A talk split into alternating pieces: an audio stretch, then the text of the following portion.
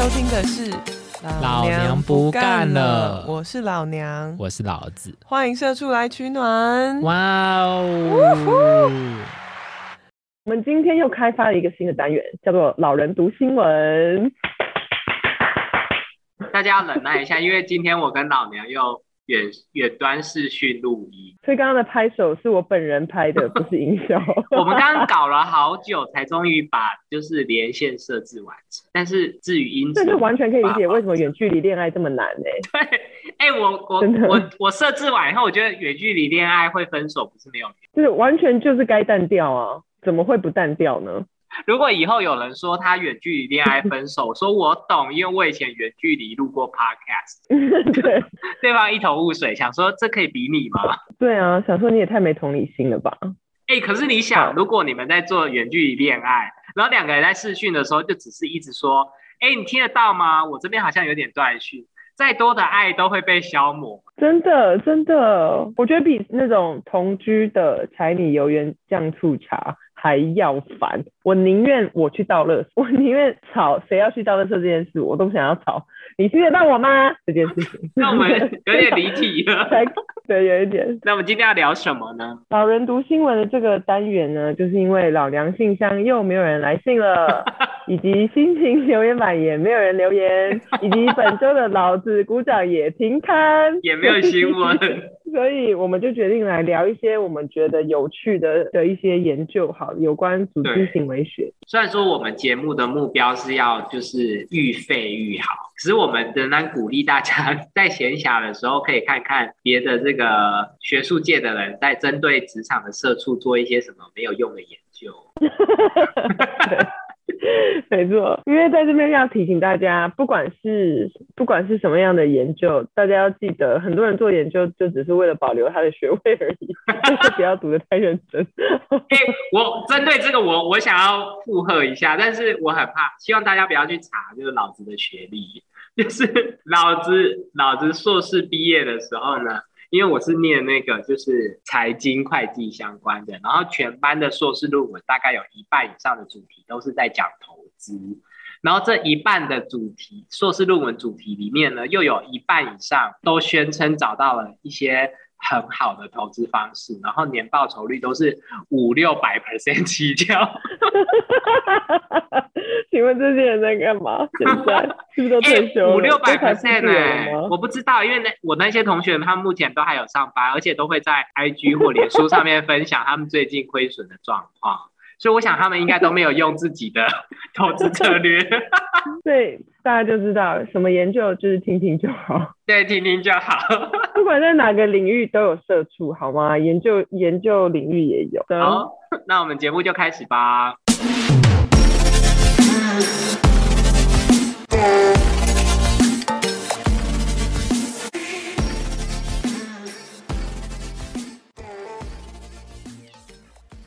今天老人读新闻要讨论一个我们在 Harvard Business Review 上面看到的文章。这个文章呢，就是研究者他本人写的。他们做了一个研究，针对七十九位美国的主管，在十五天的期间，每天请他们写两次问卷。问卷的内容就是问他们说：“诶，你今天有没有骂你下面的人？有没有问他们一些过度隐私的问题？有没有用情绪化或是过度负面的字眼来批评他们等等？就是其实就是写了十五天的 联络簿。等一下，哎、我跟你说，这其实是主管的日常，这根本就是主管的日常啊！骂下属，你说写联络簿这件事，不是不是是 骂下属，然后问下属问候家下属的家人之类，然后再骂他们。天哪，就是你身为一个主管，好像这三项事情你在一天之中至少会做出一项。所以他，我希望他们设计问卷的时候有填一个格子，是写以下全称。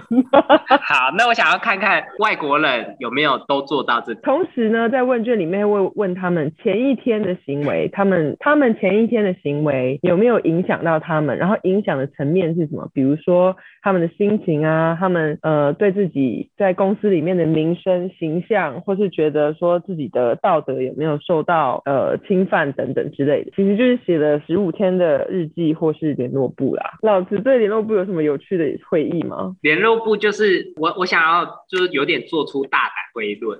我觉得全台湾嗯。一百 percent 的都曾经代替家长在联络簿上面签名。哦、o f course，拜托，哎、我跟你说，我从小我在小时候我是就是蝉联多年的第一名，但是连这种蝉联多年的第一名的人都必须要自己在家在联络簿上面就是假装妈妈的签名，我就觉得全台湾一百 percent 的人都有做过这件事。真的，我也有签过，而且我签的像到我给我妈本人看，她还说哇，好像哦。所以你是跟她有坦白说，哎、我帮你签名这样子吗？还是她是没有发现？对啊，没有，我就跟她坦白啊，那你是因为什么事，好不好？哦，所以你不是因为说怕做坏事被她发现？不是，我就是不知道从什么时候开始，我就本人完完百分之百替他们两个签了。那你没有你没有做出一些伤天害理的行为，算是整个人格蛮正常的。我没有哎、没有做出什么伤天害理的行为。即使上一集说我霸凌同学，也没有，也没有被写的过。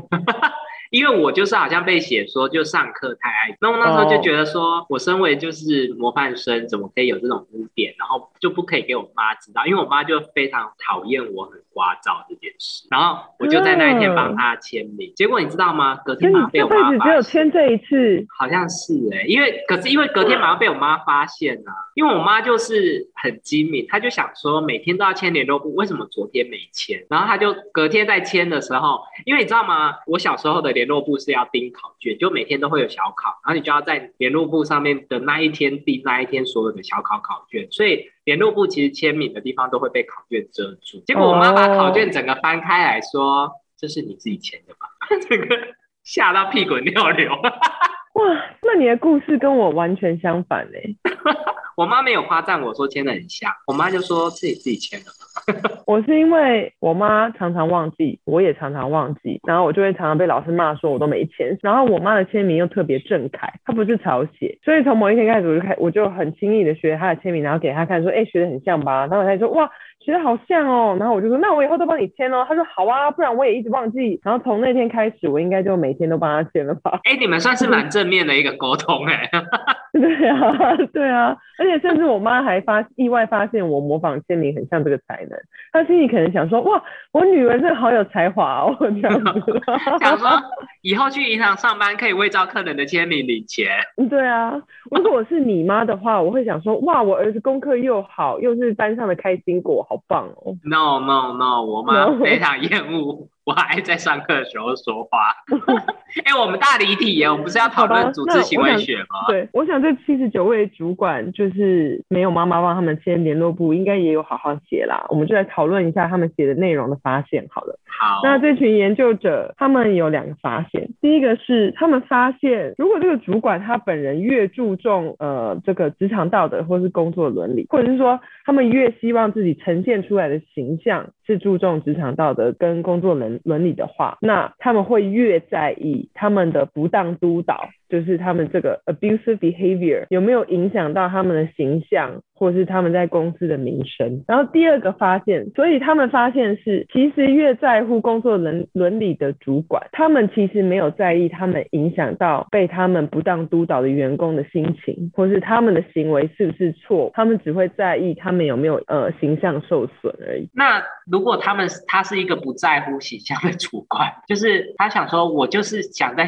公司里面扮演一个虎姑婆的角色，他就不会去在乎他的行为会导致他的形象受损，因为他的形象就是虎姑婆。但有人会想说，哦，我就是要来当个霸君这样子吗？我觉得我周围好像有一个，我等一下再告诉你他的真面。哦，好好。第二个发现就是这些主管他们危机处理的方式多半是 A 讨好或者迎合员工，就是说他们不会主动去跟他道歉，或是讨论他的行为对不对，或是向员工问一些反馈或是回馈，而是可能是在骂完他们的隔天，请他们喝饮料啊，或是说呃你们今天很辛苦，今天早半个小时回家，但是不会直接的讨论到他不当督导的行为。然后第二种危机处理的方式 B 就是他们会开始宣传说自己工作非常辛苦，压力很大，然后被这些事情搞得合理化自己的行为。没错，没错，就自己有这些不当督导的行为，都是别人的错。这些研究者对这个研究的结论就是说，表面上这些员工好像对员工友好一点，但其实他们担心的是自己的形象，而且完全没有任何迹象，也就是说他们在联络簿上 没有写到他们有停止职场上不当督导的行为。所以他们对于自己，譬如说骂下属，或者是问下属太隐私的问题，他们其实不觉得这一些行为是错的。他们不一定觉得自己的行为是好的或是正确的，可是他们并不担心自己是不是一直持续的有不好的行为，而是担心自己的形象受损哦，对，然后也没有直接跟呃这些员工讨论，所以这些研究者的结论其实是说，在一个组织里面，如果当你发现主管有不当督导的行为，你应该要透过组织的力量去衡量这些行为，并阻止他们，然后引导他们有正向的跟员工反馈的一个互相的关系，你不然他们并没有任何的动机或是呃自己自身的欲望去停止他们行为。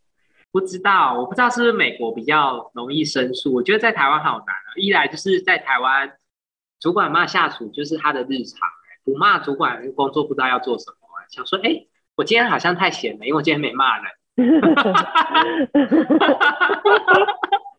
真的，然后今天嘴嘴巴这么不干燥？然后反而，如果这个下属被骂完以后，隔天主管会补偿，然后想说，哎，赚到，会不会台湾的奴性太重？想说主管骂完我就会给我略施小惠，那我给他骂一骂也是心甘情真的耶，好像有哎，但我我自己觉得，我自己看完这篇文章就会觉得，天呐，好绝望。这就是代表不当督导是不可能停止的啊，就因为老板没有任何动机要停止，他们也不觉得他们该停止。没错，而且我想要讲一个有点有点悲伤的观察，就是在组织里面，除非他们现在进行一些组织的内斗，不然主管的主管，就比如说大老板他们会优先保护主管，而不是优先保护下属。嗯，比如说，如果下属去投诉说我的主管对我进行，哎，刚刚那个专有名词是什么？霸凌嘛？不当督导，对我进行不当督导，然后老板的老板只会觉得说，嗯，可是这个人是我拉拔起来的，我相信他。对啊，但其实我也可以理解，因为每一个人都有向上管理的压力，你欺负下面的人不会有什么后果，可是如果 你花太多心力在对下面的人好，你你哪有时间 好好的向上管理？所以我觉得那一篇文章里面有讲到一个重点，哎，算是那篇文章讲到的吗，我真忘记。就是其实对付这种主管呢，你最好的方式就是我们节目的宗旨，就是离职不干了，对不干了，因为很高的离职率，最终才会伤成功的伤害到这位主管。哦，但很难呢，你要不止你要离职，你下一个人也要离职，你下下个人也要离职。可是你遇到一个他是那种算了我就忍下去，那错今天错的人就是你了。那就是他的命啊，我们也是救不了他。但是如果如果我们真的是不想再忍受这种有毒的督导的话，我们就是赶快离职。而且你要相信这个那叫什么“把爱传下去”这句话，因为大家都会在那边问说，哎，前一个人为什么离职？或者是他一进公司的时候，他隔壁座位的人就会跟他说，我跟你说，前一个人做没多久就走，然后就会形嗯到形成一种同才压力。天呐，前一个人做四个月就走了，那我只能做三个月，或者是做到四个月的时候，就会突然觉得说，我终于能够前理解前一个人为什么受不了，然后就在四个月，就有点像是你知道股票的那个压力突破压力什么，嗯。就是如果他一旦到了一个整数位，他就觉得说，天呐，该卖股票了，然后就会一直上不去，然后他就会到前一个人离职的那个时刻，就会想说。我可以理解为什么前一个人最长只能忍耐到四个月，然后他就离职，所以就会这样子一直循环之下，直到这个主管被被检讨。我自己就有目睹过很多呃主管在办公室里面尖叫，然后可能是看到老鼠吗？就是情绪化的尖叫啊，然后可能那一阵子就会说哦，我们可以聚餐一下，然后请吃很贵的餐厅。这种情况我们我以前看蛮多次的。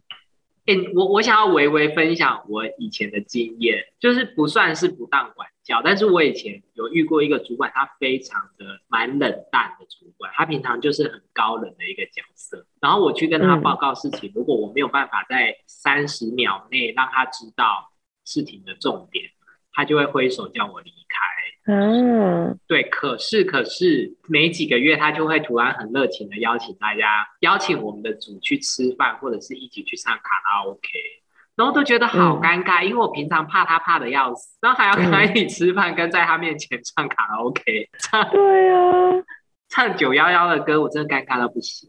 我我以前天哪，讲这好吗？就我以前就是有一份有一份工作，呃，那个公司的阶级非常的明显，然后向上管理在那间公司非常非常的重要，嗯，然后我们部门的整个气氛就是非常的怕犯错，然后非常需要讨好谄媚老板，要帮老板做大大小小的事情，然后要陪老板聊天等等。确实每一次 部门聚餐的时候都尴尬不已，因为同事一群人聚在那边，又不能大家面面相觑不说话，所以大家就会假装营造一副好像欢乐啊我们这的气个团体氛。但是从头到尾唯一的话题就是你喝了没？我喝多少？你喝多少？你干嘛不喝？嗯，我喝好多。但我每次在那聚餐场都觉得好想死哦。因为我跟你说，大家如果平常不是真心的和乐融融，在那种公司的聚会就，哦，没错，超痛苦。因为平常不是和乐融融，一下子要和乐融融，真不知道要讲什么。那那我想要分享一下，就是因为那一篇 Harvard Business Review 里面就是指明，就是这一位詹森总统，美国第三十七届总统吧。如果讲错了也不要骂我，我记得是三十几届。就是他这个人就是非很常呃对下属进行不当的管教，然后又为人非常的专横，然后据说他常常臭骂他底下的人。他我在网络上找到他说，他的性情非常急躁，然后非常缺乏涵养，然后他对人要求十分苛刻，如果他有稍不如意，他就会对底下人破口大骂。因为有一次有一个女打字员，她打字慢一点，然后他就当那个女打字员的面前说：“你是全世界最慢的打字员，你根本是一个不会打字的女人，你不适合做这份工作。”那我想要问，不会打字的女人。那我想要问一下老娘，请问你觉得这是不当管教，还是就是还是他讲的是真的？我我会我会笑出来。如果有人跟我说你是全世界数学最烂的女人，我真的会当场大笑。但是也会某种程度上会同意吧，就说嗯，算了是。好，那么我反而会觉得哇，你是冷知识大王哎、然后嗯然后据说他就是非常不尊重别人，他会躲在被窝里面跟他的下属或者是来宾说话。哎，我觉得这有点，我不知道是不是真的，因为代表他是在办公室睡觉吗？还是他都在房间里面接待别人？什么意思啊？还是还是美国的椭圆形办公室很冷，所以他都要盖子？I don't know。其实上文从哪里来的？然后他会坐在马桶，怎么？我觉得这是都，我觉得这些都是乱拍的，到底从哪里赶来？然后，哎、我要继续讲完。他会坐在马桶上面，然后对他的员工下指。为什么？为什么听得到？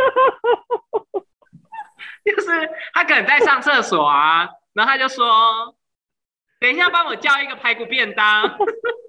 所以，所以他们可能会看到一半，然后说：“等一下，我要去上厕所，你跟我进来。”然后两个人一起走去厕所，”可能是吧？哎、那我想要问你，一边发出，而且他是在马桶上，对，所以他不是在，不是在小那个便斗，不是小便斗，所以是马他桶上。会一边发出砰的声音，然后一边讲话吗？一边说一边说派出空军去越战，因为百人位他也是越战期间的总统。哎、我觉得会不会是因为你知道压力大，肠胃会不好，所以他可能一天要跑很多次厕所。所以他不得已哦只好在马桶上面发号施令。呀呀呀！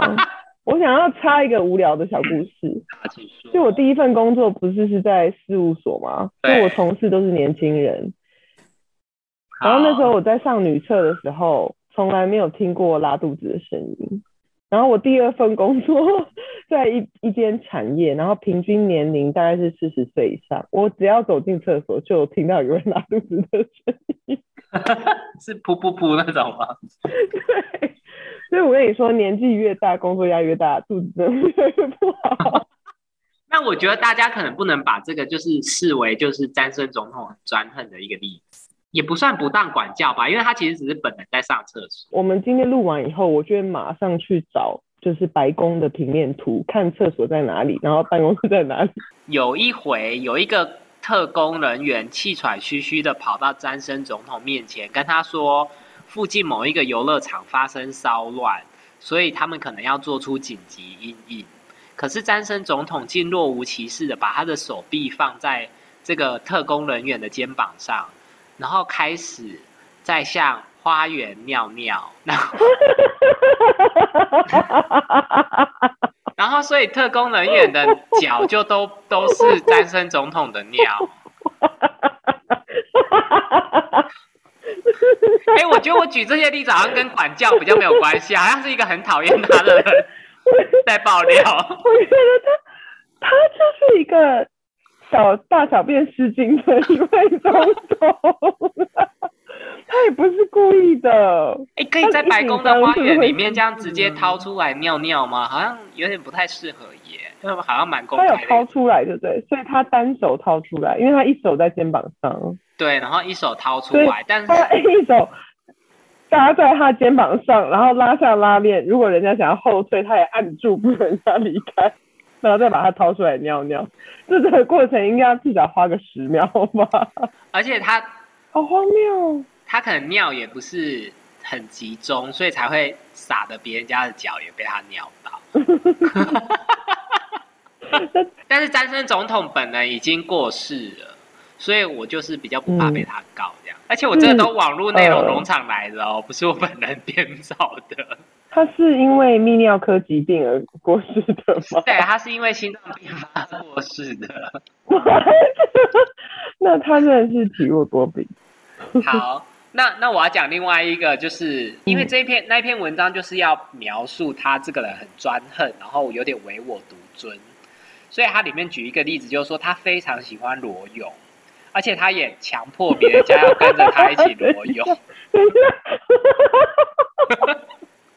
我觉得我好像不是在讨论美国总统，我好像在讨论别人。等一下，我这这这些真的太荒谬了。因为我们这集最后是不是？要剪掉？因为有可能其实是假新闻呢、你你刚刚都有说是内容内容农场的内容了，因为太好笑了。因为他喜欢裸泳这件事，内容农场说他强迫亨利·福特，就是福特汽车的创办人，跟他一起裸泳。啊，他到底怎么当上总统的啊、甘乃迪就是被刺杀之后，他是当时的副总统，然后他就当上。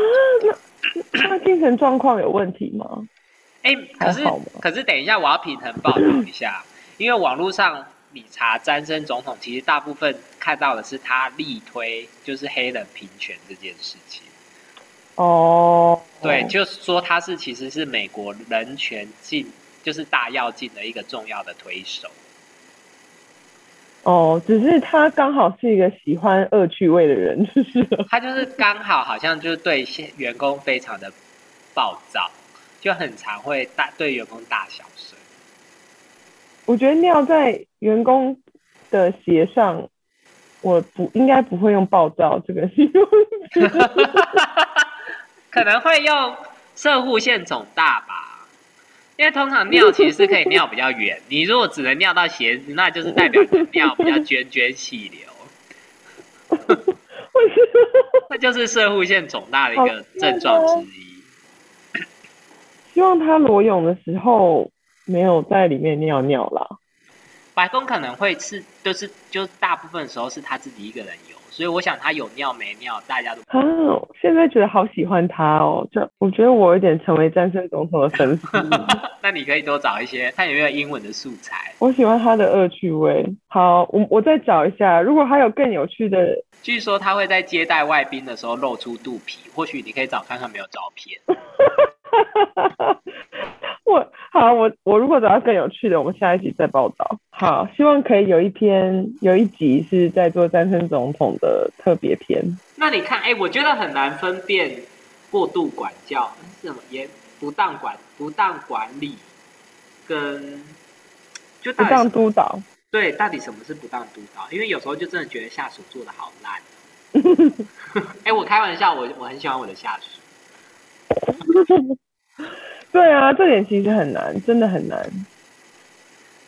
那我自己在作为 tiny manager 有对不当督导有什么心得吗？你有没有什么不小心不当不督导的的经验？这个我拍胸脯保证完全没有，因为我对我下属超好，就是我请他们去吃饭。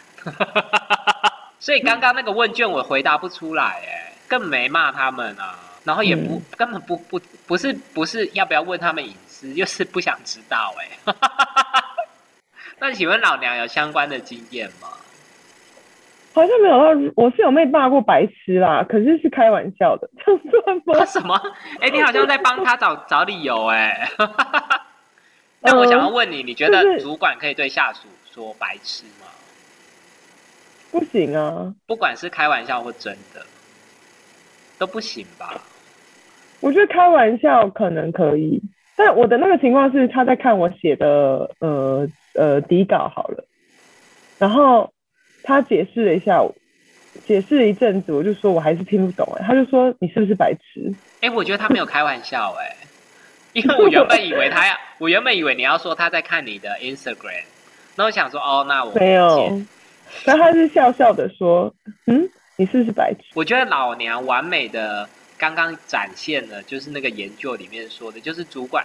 主管这种霸凌的主管对下属略施小惠之后，下属就觉得没什么。主管 主管笑笑的说：“哎，你是不是白痴？”他就是真心的觉得你是白痴啊。哦，那不是问句，那是肯定句，就是你是白痴，但是只是用问句来包装。我懂了，是我年少的时候不会察言观色。对，结果你这么多年来，你只觉得说他是在跟你开玩笑，no。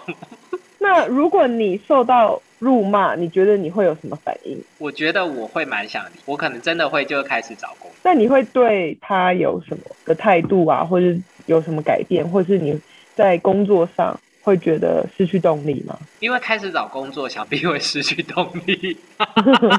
那你是不是想找工作到真的找工作要？至少花个四五年的那种人。哦，对，没错。OK，那在这四五年当中，你都会力求表现吗？我我我我觉得大家要怎么说？我工作这么多年以来，我有一个心得，就是其实大家要要要理解，就是一旦你离开这间公司以后，你跟你的主管其实算是路上的两个陌生人，所以其实你你要常常跳出来，就是跳脱那种你费心。费尽心思想要讨好主管的那种，因为我觉得我不太确定是亚洲人还是怎么样，就是我们会很容易喜欢去讨好威权，然后会觉得这个在这个关系里面的威权的那一方如果不喜欢我的话，我就完蛋了。可是事实上，你只要离开这间公司，你跟这个主管就是路上的陌生人，他就是路上的欧巴桑或欧基桑，你会去讨好路上的欧巴桑或欧基桑？但不会啊，所以你要时时刻刻提醒自己，才能让你们在这个个上司跟下属的关系里面是比较对的。嗯，就是有一个健康的界限，心理情绪上的界限。因为我有一些下属，我会觉得他们好像有点像是在讨好自己的爸爸妈妈一样的那种，超级希望自己的老板爱自己爱到不行。对，但是自己心里面要知道那个界限在哪里。我觉得在东方的思想里面，因为我们有一种长幼有序的的儒家思想，就会觉得长辈或是主管一定是值得尊敬或是比自己高尚的，因为这就是我们从小被灌输的思想。可是其实主管真的不是，主管就是一群在多重的巧合下刚好来到这个位置的一个普通人，他在你上面赚的比你多，完全就是一场巧合，绝对不是他的道德有多高尚，他也绝对不是一个情绪管理一百分的完人，所以要对主管多一点的，我觉得要多一点同理心。这个同理心不是说他所有的呃的行为你都接受都原谅，而是你不要把他的行为看成是你的责任，你不要什么就是比如说老板骂你，你就觉得一定是你最烂，你最差，或是你就觉得老板骂你，就觉得全世界就只有我这么惨。没有，他就是一个普通人，他也有情绪，他也有压力。对，接下来我们就要看看研究说，当员工受到不当督导的时候，会有哪种，会有什么样子的反应？一种反应就是会怪自己，会觉得说啊，一定是我能力不好，一定是我，嗯，长得丑，或是我自己怎么这么烂，会烂到让老板骂我骂成这样，然后我跟主管之间的关系是因为我太烂，所以才被伤害的。那这种人呢，他们就会试着改变自己的行为，去讨好或是补偿他跟主管间的关系。那其实有一因有一果，基本上这对整个社会来说是一件很好的正向的循环。可是，在职场上，如果你被不当督导，然后你反而去讨好跟补偿的话，其实你变相的是在鼓励主管不当督导的行为。因为他会觉得，他辱骂你以后，哎，你表现更好了，那我以后就继续辱骂你吧。于是你们的关系跟这个组织的气氛就会持续的恶化。啊，可是东方人都这样教小孩的，就是辱骂小孩，然后小孩的行为举止就会变得比较端庄吗？对，所以小孩长大以后就会再去辱骂他的小孩，或者到学校辱骂其他同学。那第二种反应呢，就是怪主管或是怪公司，他们会觉得说，好好委屈哦，好不公平哦，我又不是做的特那么烂，你为什么就骂我？而进一步有可能会想要报复，或是打抱不平，然后觉得自己就算做不好也无所谓啊，反正都要被辱骂了，我干嘛做的这么辛苦而失去上班的动力？就是像你刚刚说的，会想要离职，所以我才，所以研究才说，呃。应该要从公司方来阻止跟引导主管不要有不当督导的行为，因为他对组织是有持续恶化的影响的。那还有另外一种情况是，如果有员工啊，他觉得自己非常的优秀，时常他会有一种心理的特权，他会觉得自己理应要得到赞美或是肯定，所以就会比较难。接受意见的回馈或是指正，不管是不是有建设性的，所以当就像他觉得自己很棒，结果老板没有称赞他，老板只是说哦，OK 哦，谢谢，那他可能会觉得，哎，这个反应不如我的预期，然后他们他们没有办法客观的看待这样子正常的反应，反而会觉得老板在欺负我，老板这是不当督导，要产生负面的行为，然后做一些伤害主管的表现，或是伤害呃伤害主管。名声的表现，然后轻则故意事情都不做好啊，沟通不完整啊，也是一种动力降低的展现。那重则就是散播老板的谣言，比如说，呃，这个人都欺负我啊，他其实是不当督导我，他其实是呃职场霸凌我，他其实能力很差。我说很难的就是，其实有坏主管也有坏下属。对啊，那这时候主管该怎么办？身为 tiny manager 的我。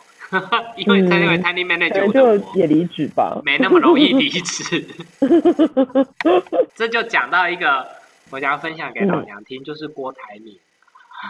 哎，郭台铭还活着，他来告我吗？可是应该不会吧，因为这是我新闻上、网络上都可以查到的新闻。好哦，二零一二年的时候呢，郭台铭的这个红海集团底下呢，有一个事业群的总经理，什么新绿树事业群的总经理谢先生。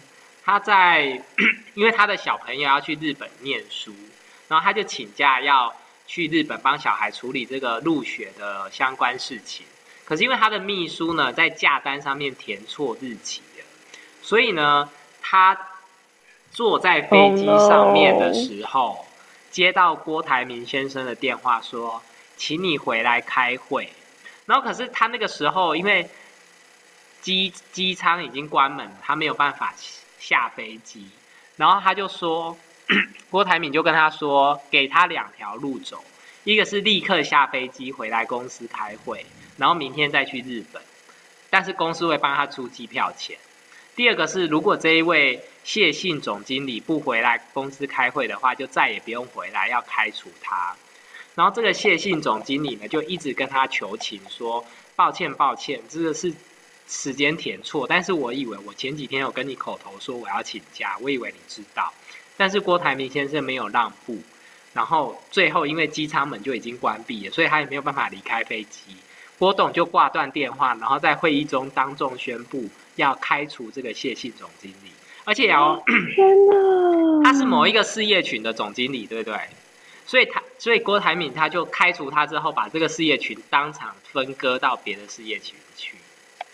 天哪，好扯哦！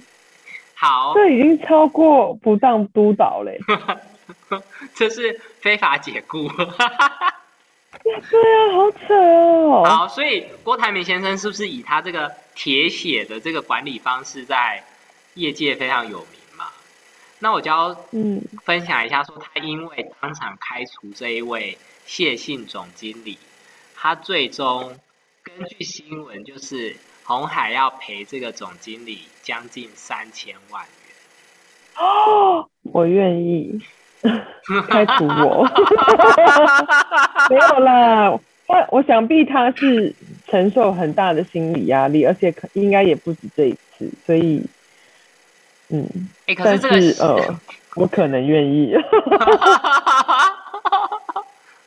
哎，我觉得这有点，这可能因为我本人我只能说法律还是公平的，我可能也没有办法在红海当到总经理，所以我其实有点难想象，就是。被做出这件事情，因为一般我以为会说哈哎不行哦哈那那你就过去吧，那回来我们再说这样子。对啊，有什么好有什么好气成这样，好扯哦。没因为你知道吗？你知道那个他因为谢信总经理他就认为他被违法开除，然后他就提告球场。那最高法院就是说。红海以这个谢谢信总经理没有请假缺席会议要开除他，但是却没有说明，就是他不来开会会造成什么样的具体伤害。然后龙红海的那个人资还回信给谢信总经理说，董事长为了严肃纪律也有他的苦衷。他说对于此事他只能够挥泪斩马谡。啊，好辛苦哦，我完全不想当总经理了，以前也没有想过啦。说真的，也没有人 offer 我。我刚才讲差点说出很伤人话，就说真的也没有那个能力。对，没错，这画风转的好快哦。对，没关系，如果要被骂成这样，我才不想当呢。哼。但是如果被骂成这样，然后最终在飞机上被解雇，但是直接拿到三千万，好像又可以耶。但三千万可能要吃什么凡多散，或者是各种忧郁症的药物，吃好久。对，因为平常想必有很多不当管教啊，不当督导吧。对，就像我刚刚说，这绝对不是只是第一次，也不是唯一一次，一定是累积了很多次。好，但是我我我要给大家一个后续的追踪，就是谢信总经理后来他就是被解雇之后，他就去告红海，但他同时也没有待在家里闲着哦，他就跑去这个中国创办了。万魔声学科技公司，它是中国现在最大的原创耳机品牌，也是小米的耳机配件指定制造商，年营收破三十亿元。他说：“谢谢谢谢郭董多年来的指导和栽培，有机会出来顺利创业，心中只有感激。也是有感激那三千万吧，或者是说。”我如果就是我如果当初没有被你在飞机上开除，我现在也不会有今天这样子。我嗯，应该说他浪子回头金不换吗？还是塞翁之马焉知非福？塞翁之马应该是塞翁之马。对对对，焉知非福。好啦，祝福他。那我分享最后一个，我我查到郭台铭就是算是呃严格管教的一个例子。就是二零一八年的时候，郭台铭先生他到深圳出席富士康三十周年庆活动，然后他在柜台准备签到的时候，他发现签到簿的设计不符合他的标准，他气到当场拍桌，然后摔本子，然后要干部重印，他本人就消失在镜头前。啊，他管的事情也太小了吧！而且他他就在所有人面前就是拍桌，然后把那个签到本丢掉。然后当场叫干部重印，可是重印的话，所有人就会站在那边，不知道要怎么办。好无聊，这件事情好无聊。你你不觉得这个就是有有时候有点像是作秀吗？哦。你知道为什么会觉得是作秀吗？因为央视记者针对这件事有发表说，郭台铭先生骂起人来声音洪亮，气势逼人，毫不留情，十足展现霸道总裁。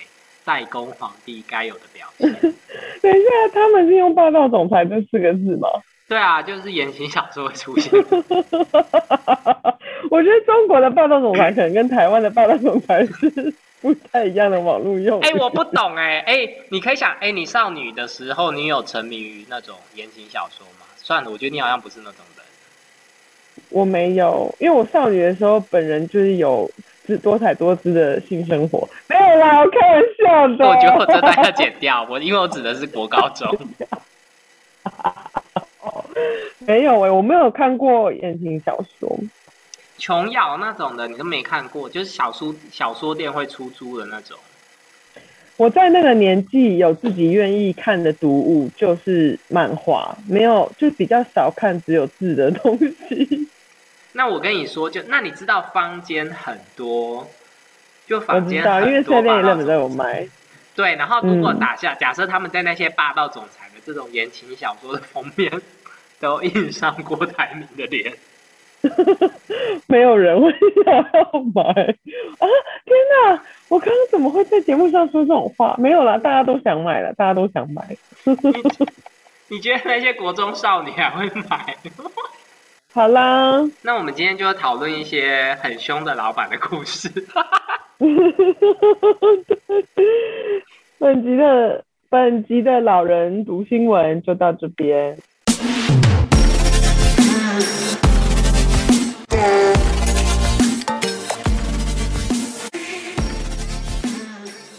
我想要聊我最近在看的一个漫画。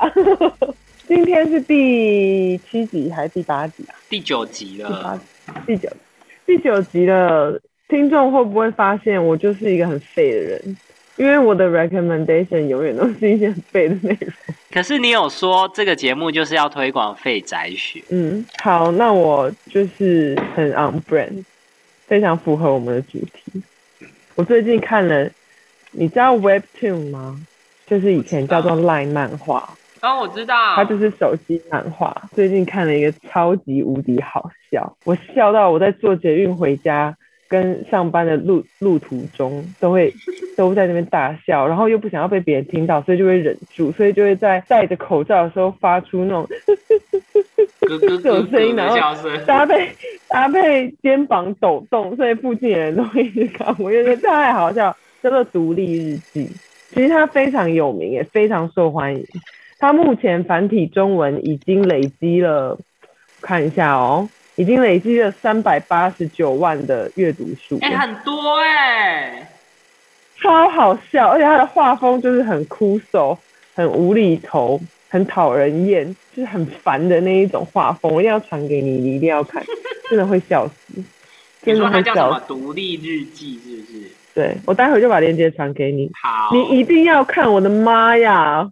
那。那等到明天早上，我老板又离开座位去跟别人聊天的时候，我就立刻打开。立刻在手机上也可以看。哎，我觉得社畜最大的小确幸就是老板离开座位去找别人。哦，真的，我超喜欢老板去茶水间切水果啊什么的。你老板生活也蛮惬意的。打个比方，打个比方，我老板跟我都非常认真上班的。OK。老板，如果你听到的话，我非常肯定你勤奋工作的人格。我更肯定你老板不会听到。那我想要推荐我最近非常沉迷，我甚至重看了两次。哎，我有没有重看某一些集数？我还重看三次的影。我知道你要讲什么了。对，就是我在 Netflix 上面最喜欢的影集《雨伞学院》。雨伞学院那是我的 all time favorite，就在 Netflix 上面最喜欢的影集，但一定是它，一定是我心中前三。我下一次看到你的时候，把漫画借给你看。哦，太好了！那我我跟大家稍微讲一下雨伞学院，它虽然是一个用超能力或者是用这个超级英雄来包装的一个家庭剧。里面的主轴其实就是讲说一个家庭剧，它算家庭剧吗？我我自己把它归类为家庭剧。它就是讲说，就是有一个很有钱的、很有钱的爵士嘛，反正就是一个有钱人，然后他收养了七个拥有不同超能力的这个小孩，但是因为他本人就是非常的不通人情，然后又不善于经营家庭。所以最终七个小孩就分崩离析，然后最后因为这个博士这个男爵的丧礼而重新聚在一起。那他们聚在一起之后呢，就居然发现过几天之后世界就要毁灭了。那他们就要联手拯救这个世界，这是第一季的剧情。嗯，然后第二季的剧情就是他们又跑到另外一个地方，结果又发现过不久之后世界又要毁灭了，所以他们又继续联手 拯救这个世界。然后最近就是二零二二年最新上架六月的这个第三季呢，就是他们又跑到另外一个地方，又，然后世界又要毁灭了，又要毁灭，然后这时候他们要再度联手。但是我说他为什么是家庭剧的原因，就是因为这七个兄弟姐妹其实因为成长环境的关系，就是他们很有，他们彼此之间有很多不同的冲突啦。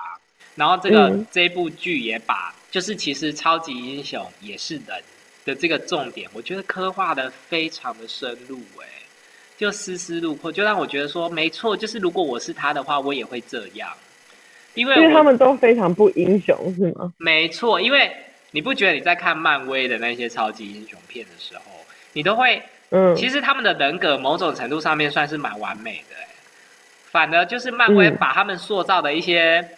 小缺点其实看起来都是很刻意的，就是嗯，可能平常就是钢铁人，就是很爱在那边耍白烂啊，然后自以为幽默，看不起别人什么。可是，在在重要时刻，钢铁人还是会决定说：“好吧，那由我来执行弹指。”这样子，就是他要牺牲他自己。可是我跟你说，在雨伞学院里面，大部分的超级英雄。都蛮照顾他自己的，就是你可以看到他们，就是一方面又又有一些正常人会有的那种自私的心，就是顾自己的利益和自己喜欢的东西。可是另外一方面，他们又会很纠结在彼此其实是。一家人这样，然后会想要 take care 一家人，可是又觉得说我跟你的感情又没有那么好。我觉得现代人去看一定会超有共鸣的，因为现代人的家庭就是这么的纠结。跟我最喜欢这边剧的地方，是因为里面有一个十四岁的小孩，然后演了一个六十几岁的老人，然后我觉得他演超棒。他现在变十八岁了，演技真的是不断的精进。而且我从头到尾从来没有任何一刻怀疑过他就是一个六十几岁的老人，因为你知道很多童星。他们在童星跟别的童星比起来，可是演技很好。但是你看的时候，还是会觉得有点尴尬。就像比如说《哈利波特》，永远都是同一个表情。他小时候，对。但是那个童星，我觉得他演的比其他成人的演员还要更好哎。而且当这个童星在骂其他人的时候，他气势完全不输哎。你完全就可以感受到他在教训别人。而且他，我觉得他最厉害的是，你知道他之所以他本人是这个漫画的粉丝，所以当他知道有这个剧的时候，是他主动去争取这个角色。然后在他演《雨伞学院》以前，他是那种在儿童频道上面演会放人家笑的录音带的那一种家庭剧，他是演喜剧，而且是白痴喜剧，不是那种有剧情的喜剧。可是我不得不说，我觉得钦佩他了吗？雨伞学院也算蛮喜剧的，这也是我很喜欢他的一些原因。对他也都很很好笑的地方，对他有很多非常好笑的地方。然后其实我觉得有一点黑色幽默，然后画面是比较黑暗美学那种风格，非常深得我心。嗯，所以非常推荐给大家。好啦，那我们就祝大家有一个美好的一周喽。拜拜，拜拜。Bye.